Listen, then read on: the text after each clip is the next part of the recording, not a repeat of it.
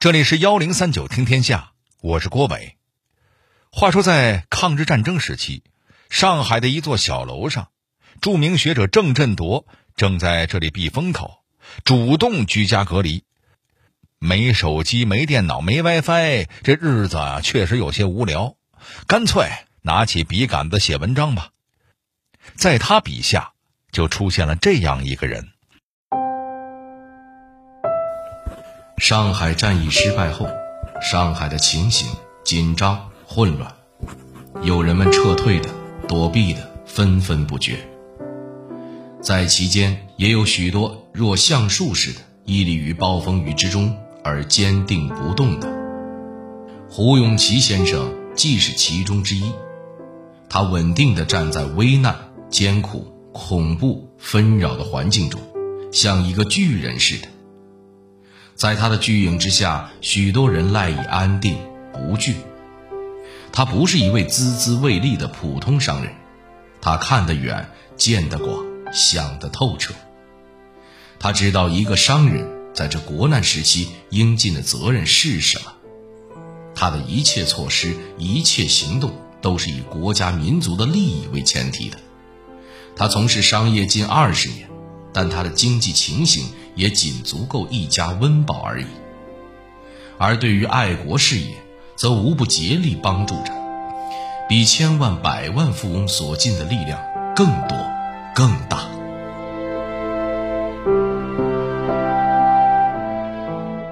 这位胡永琪究竟是何许人也？一个工龄二十年的普通商人，到底对爱国事业做了什么惊天地泣鬼神的贡献，竟然能得到这么高的评价呢？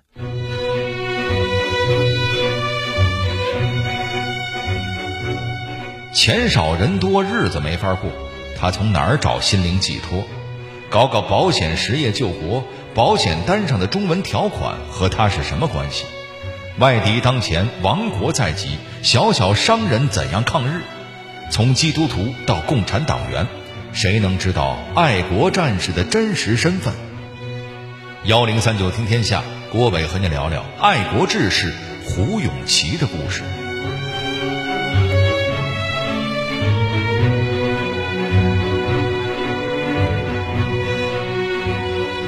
现在说起保险，那简直不要太常见。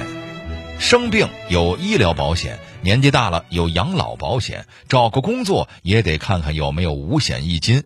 商业保险那更是红红火火，估计不少人都买了。可仅仅在一百年前，保险对中国人来说还是个新鲜玩意儿。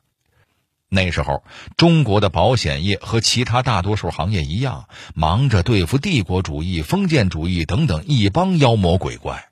发展势头别提多可怜了，但是不管在什么时候，总有牛人带头试水。咱们今天的主角胡永琪就是一位保险行业的大咖。一八九八年，胡永琪在浙江宁波出生了。老胡家也是当地大家，这个“大”特指人口多。胡永琪的老爸。在一家手工织绸剪丝的作坊里上班，工资水平嘛，也就是一般般，还得养活八个孩子。这家的生活水平，您不用想也知道了。不过，老胡先生是当时罕见的那类家长，奉行再穷不能穷教育，再苦不能苦孩子，所以幸运儿胡永琪能够上学念书。他先是在老家的小学读了几年。后来又转学去了宁波斐迪中学小学部，听这名字您就应该知道了，他肯定是外国人办的，是一所基本上不用怎么花钱的教会学校。胡永琪这种穷人家的小孩正合适。那个年代，帝国主义列强忙着在中国薅羊毛，中国的各派政治力量打得火热，谁还能顾得上最底层的老百姓呢？胡永琪在这样的环境中长大，他一直在想。中国的未来在哪儿？老百姓怎样才能过上好日子？带着这样的迷茫，在教会学校的大环境里，胡永琪试图向宗教寻找答案。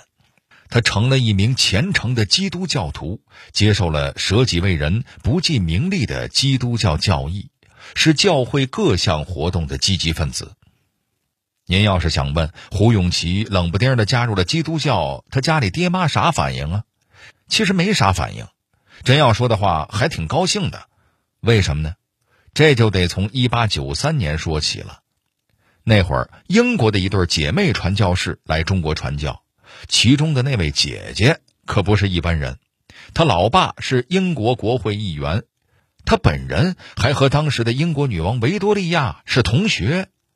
到宁波落脚之后，他从当地人的手里买了五亩宅基地，开工盖房。第二年，一个小型教会生活区就建成了，有教堂、学校，还有住的地方。这就是宁波的圣教堂。在这里，传教士们建立了基督徒公会。基督教的福音传到了附近的鄞县、镇海、舟山等地方，于是鄞县的老胡家第一波吃了这个螃蟹。而在宁波圣教堂落成的第二年，胡永琪就出生了。这个时候，他的父母已经成为了虔诚的基督教徒。有了这样的家庭氛围，胡永琪自然也很虔诚。他希望通过宗教让大伙过上好日子。大学里的风云人物，学校中辛勤的园丁，怎么和保险扯上关系了呢？干一行爱一行，在这个全新的领域里，他如何大展身手？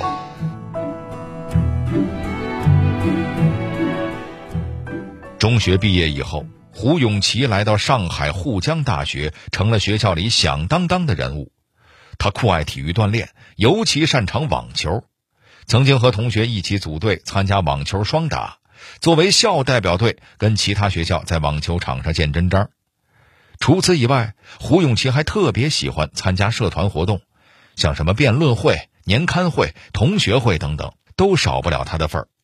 而且他的领导技能点爆满，办事公道不说，好点子也多，还真能搞出些名堂来。大家就经常推选他当主席。一句话呀，胡永琪是一位综合素质一流的人才。要是那时候有三好学生、优秀学生干部这类的奖项，胡永琪肯定是拿奖拿到手软的天之骄子。一九一七年，胡永琪大学毕业，回老家宁波当了一名中学老师，教书育人。当然，他也没忘了他的宗教事业。他觉得基督教在中国传播不算广，一般的老百姓不太了解。当地的教会为了扩大影响力，忙着在各地建立教会、举办活动。胡永琪这块砖也是哪里需要就往哪儿搬。一九一八年，在全国基督教青年会总干事的推荐下，胡永琪参加了宁波基督教青年会的筹备工作，担任筹备会干事。小胡就想：我虽然是干事，但我真没干过这事儿啊。领导就说了：“那你先去看看别人怎么干的吧。”就这样，胡永琪到上海青年会观摩学习了一年。一九一九年，胡永琪返回宁波，在当地建立青年会，担任第一任总干事。三年之后，参加青年会的信徒已经有一千两百多人了。他还开展劫富济贫的工作，向基督教北美协会和富商名流筹募捐款，买地皮盖起新的会所。手底下人这么能干，领导也都看在眼里。于是，胡永琪一路升职，在基督教会组织里很是吃香。一九二六年，在教会的资助下，胡永琪到美国调养肺痨，同时在哥伦比亚大学深造。现在的学生经常为了选专业纠结到抓耳挠腮，胡永琪估计也经历过这一段。最后，他选择了金融、人寿保险和商业管理学专业。虽然是陌生的领域。可一旦学起来，却不改学霸本色。最后，胡永琪获得了双科硕士学位。期间，他还在纽约联邦人寿保险公司当了一年的小实习生，又顺道去了欧洲许多国家考察市场，好生见识了一番欧美的保险业。再比一比中国的，真是说多了都是泪呀。由于保险业不发达，很多中国老百姓几乎没有什么抗风险能力。本来日子过得就穷，如果再来个天灾人祸、大病小灾的，家破人亡的事儿啊，真是比比皆是。于是胡永琪下定决心要让中国的保险行业也发展起来。回国之后，胡永琪对口就业，在宁绍商轮公司保险部当经理。一九三一年，他在上海创办了宁绍人寿保险公司，股东基本上都是浙江籍的富商。胡永琪任总经理，公司在广州、北京、汉口、青岛设立分公司，还在重庆、南京等城市设立代理处。办了公司还不够，最重要的是他得让大家都知道保险是个什么东西。一九三三年，胡永琪创办了《寿险季刊》和《人寿保险学讲义》，搭建起了保险理论体系。这可是中国保险界第一次出版定期刊物，也是第一本人寿保险学理论的专业刊物。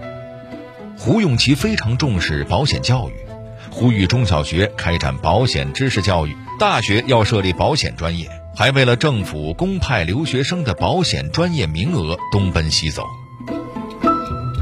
中国保险学会成立之后，胡永琪担任常务理事，很快就成了保险行业里数一数二的人物。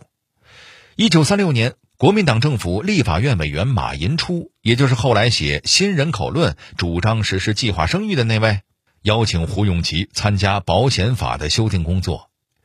保险这行在当时是个什么形式呢？咱们只说一点，您就明白了。那会儿，中国民族保险公司的保险单上连中文条款都没有，用的全都是英文条款。多亏胡永琪主持了翻译工作，咱们保险单上的条款才终于变成了中国字儿。事业风生水起，信仰也没丢弃。胡永琪始终秉承着关爱他人的思想，提出以被保险人利益为前提的经营理念，还举办了客户服务月。免费给在上海的保险客户打霍乱和伤寒疫苗。正如郑振铎所说，他把人寿保险事业作为社会事业之一，足为后来人最好的楷模。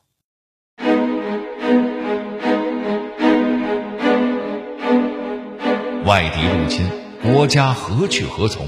在历史的浪潮中，胡永琪怎样发挥自己的力量？再次面临迷茫。他如何寻找真正的明灯？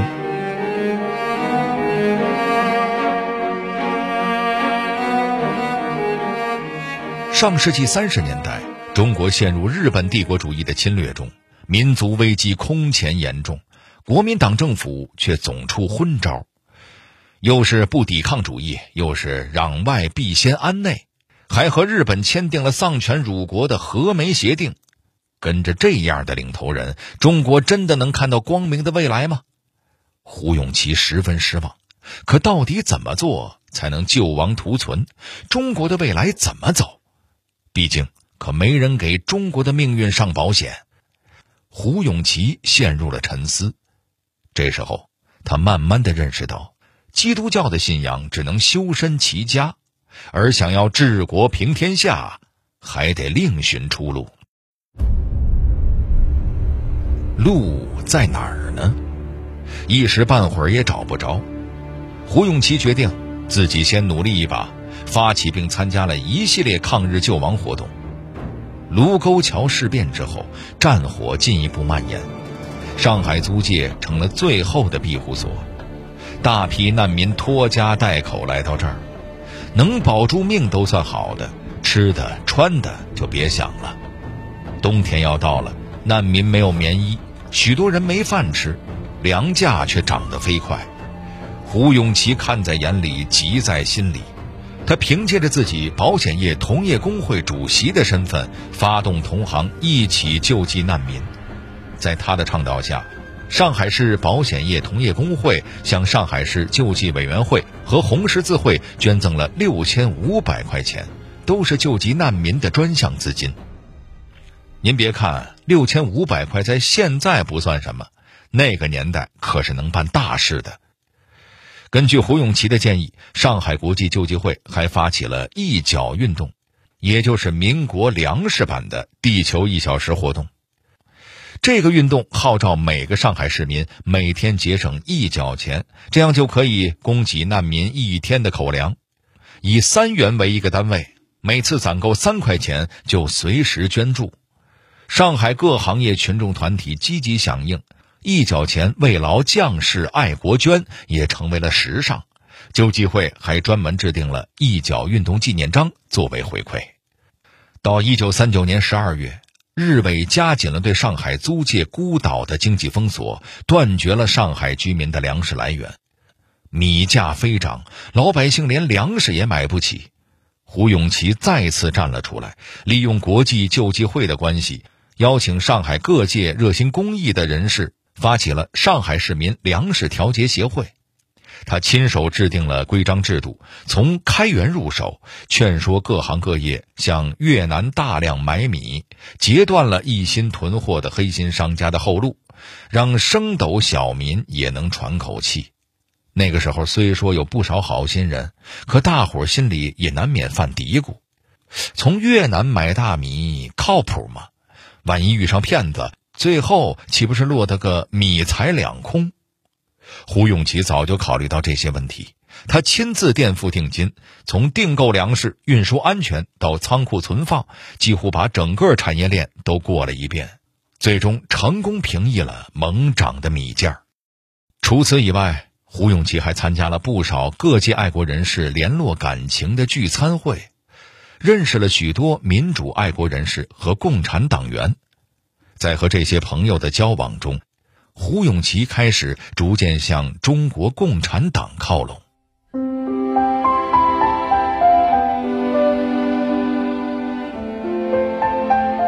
胡永琪是如何确认共产党是可以带领中国前进的？他的入党申请为什么会让党中央开会研究？作为秘密工作战线上的战士，他党员身份如何重见天日？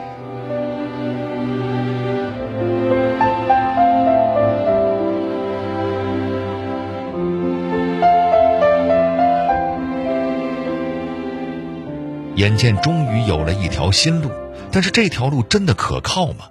胡永琪决定要更加深入的了解共产党，他到处寻找介绍中共和红军的书籍。咱们都知道，美国记者斯诺去采访西北根据地，写了本《西行漫记》，胡永琪翻了好几遍。他还读了不少中共中央关于抗战的文件。并在江苏省省委委员沙文汉的指导下，拜读了马克思的《资本论》。他常常和一些大学者打电话讨论这本书，有的时候能聊上半个来小时，可以说是煲电话粥的老前辈了。在出版进步书籍这一行里，胡永琪还是一位天使投资人。夏衍和王任书主办的进步报纸《易报》没钱了。他及时资助，《西行漫记》要出版，没钱没人没出版社，他二话没说出钱出力。为了避免被租界检查发现，他还把这些书籍的纸板存放在自己公司和家里，真可以说是为进步两肋插刀了。很多人都不知道，上海地下党能够顺利工作，其实也有胡永琪的功劳。中共上海局书记刘晓就被胡永琪安排在自己的保险公司里上班。刘晓要去重庆和周恩来汇报，胡永琪干脆把他调到航运公司，让他直接坐自家的船出差。这当然一路畅通无阻了。在抗日救亡的实践中，胡永琪一步步的了解并相信了中国共产党，于是提出了入党的请求。可是党章对这样的资本家有限制规定，资本家可以入党吗？难题摆在了刘晓面前。好一番纠结之后，刘晓觉得，发展党员关键要看思想先进还是落后，要看对革命事业的态度，不能抓住阶级问题不放。因为胡永琪是民族资本保险业的上层人士，按照党章要经省委上报党中央。刘晓就向中央打报告，请求批准胡永琪入党。一九三九年，党中央经过研究决定批准胡永琪的入党申请。胡永琪十分激动，开始更玩命的全身投入到工作中。第二年五月，胡永琪因病住院，十一月五日去世，年仅四十二岁。在遗嘱中，他写道：“于信仰为人在世，应为大多数人民谋福利；身为中国人，应先中国而后世界。于不赞成私有财产制度，家人日常生活应力求简朴，只求合乎卫生，切服奢侈。每年全数收入，除简朴生活所必须之外，应用于为大多数人谋福利之事业。”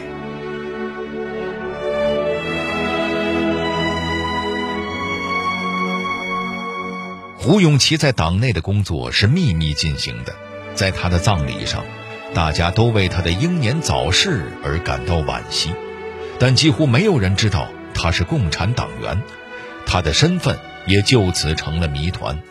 朋友和长辈都不知道他的红色经历，连子女都以为自己是资产阶级成分。直到改革开放以后。经过上海市党史办的资料征集人员的不懈努力，这段革命经历才得以重见天日。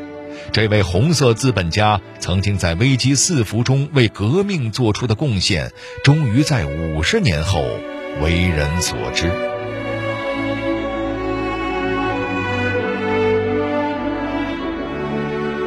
好了，这里是幺零三九听天下，我是郭伟。最后，我代表节目编辑张立新、程涵。小剧场配音田阳，感谢您的收听。